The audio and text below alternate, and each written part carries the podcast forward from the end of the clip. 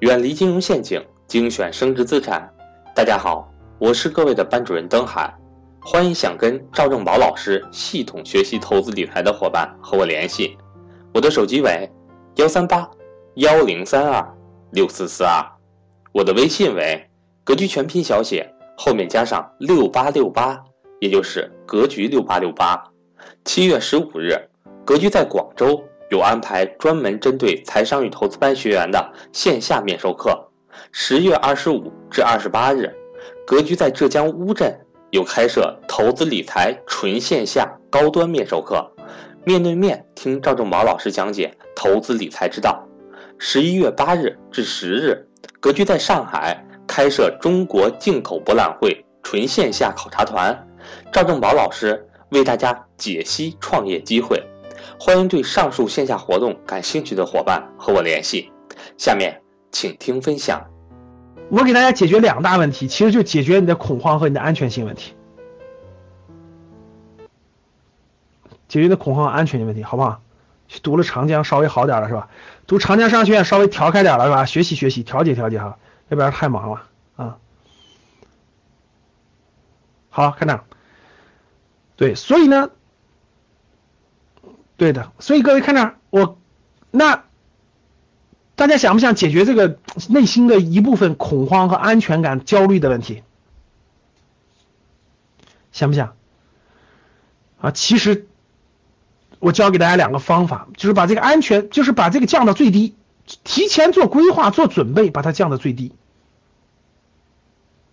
明白了吗？怎么做？看这，第一个怎么养老？其实两大问题，其实我们恐慌的两大问题，第一个是养老问题，第二是子女问题。其医疗相大家都有医保，相对还好一点。看这儿各位，养老其实不单单是靠社保养老，我们先解决养老的问题。养老要有三道保险，各位，养老不能单单靠社保问题。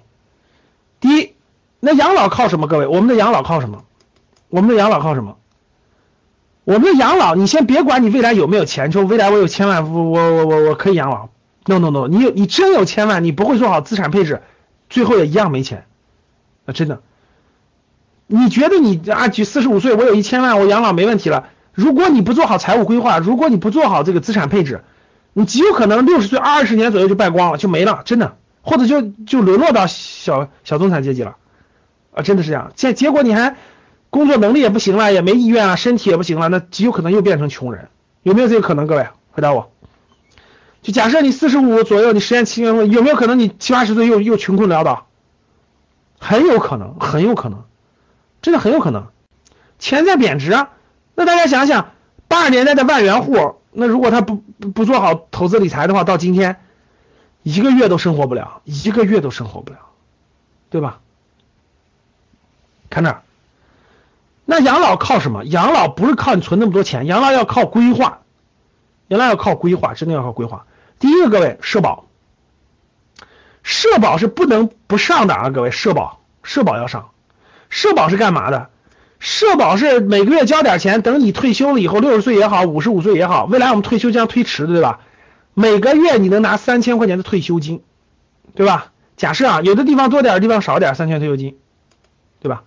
小地方两千多，大地方四五千，三千左右。我问大家，社保的钱能让你过上好日子吗？社保的钱能让你过上好日子吗？不可能，对，不可能。社保只能保障你饿不死，各位听好了，饿不死，真的是饿不死。社保只能保障你饿不死，只能保障你饿不死，有穿的，真的就能保，只能保障这个啊，最基本的生活，这是最基本的生活。但是能不能没有？不能，不能。各位，社保只能保障你饿不死最基本的生活，但是必须要交，必须要交，它是第一道保障，它是你养老的第一道保障。最好你永远用不上社保，各位记住我的话，社保要交，但是最好你永远用不上社保。记住我的话，就是永远用不上社保，就是到你退休那一天，这些钱是打给你的，但是你永远用不上它，这是最好的。它就是。最好你永远不要用上。第二个，各位记住，你奋斗这么多年干嘛呢？为你养老要准备一个第二套不动产。记住我的话。第二套不动产一定要买在租金有稳定租金回报的地方。明天讲什么地方的有稳定稳定的租金回报，不能稳定租金回报的第二套不动产是你在五十岁以前奋斗完了以后有第二套不动产，每年的租金每个月的租金能每个月的租金又给你增加了一份保障，每个月的租金又给你增加了一份保障。我问大家，我问大家，社保涨不涨？社保每年涨不涨？大家回答我，社保每年涨不涨？社保涨不涨？就是今天的社保和十年以后的和二十年以后的差别有没有差别？有差别，是涨，涨得多不多？大家回答我，涨得大大不大，多不多？大不大，多不多？很少很少的，一般是几年调一次，几年调一次，对不对？几年调一次的。说白了吧，假设今天是三千块钱的社保，可能二十年后变成六千块钱了，懂了吧？就它保障就是保障你的最低消费能能让你饿不死的水平，所以你别管它是多少钱，它涨，但是涨的是最低档次、最低档次的涨。好，我问大家，能获得稳定租金收入的不动产的租金涨不涨？这二十年涨不涨？房屋出租的租金涨不涨？好，我问你，今天的今天的这个租金和十年以后的和二十年以后的一样不一样？一样不一样？大家回答我一样不一样？哎呀，我们北京办公室那房子真是的，我们第一次租的时候真的三，哎呀，我们还租了个大的三千八，后来那房子给我们涨到五千多，我们说太贵了，我们就换了一家，换了一家四千的，今年又要给我们涨，又要给我们涨，又涨百分之十，哎，真的是这北京的房租真的是每年都给你涨百分之十，涨百分之十。我问大家，你觉得是这个社保给给你发的时候涨得多，还是租金涨得多？我们假设就以我们不用北京的，我们假设就以武汉、成都的一套两室一厅，武汉、成都一套八十平米的两室一厅。现在现在武汉、成都的一套八十平米的两室一厅，租金大概能租多少钱？最大能租多少钱？对，位置相对好一点，不是最核心，差不多吧，二环边上，大概二环边上，一个月三千块钱吧，假设一个月三千块钱吧，好不好？两千八三千吧，可以吧？好，成都那个武汉的，我问大家，十年以后你觉得租金是多少？十年以后，二十年以后呢？好，同样一件事，今天你养老保险一个月三千块钱，这个租金，这个今天的租金一个月也是三千块钱。我问你，二十年后会有什么差别？你知道？二十年后会有什么差别？那北京的当然了，那北京的一万多，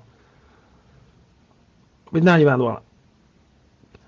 看核心位置，只要你位置好，核心位置它一定是涨的，懂了吗？一定涨，而且租金的涨幅绝对超过社保的涨幅，租金涨幅绝对超过社保的涨幅，对，这你放心。啊，这你放心。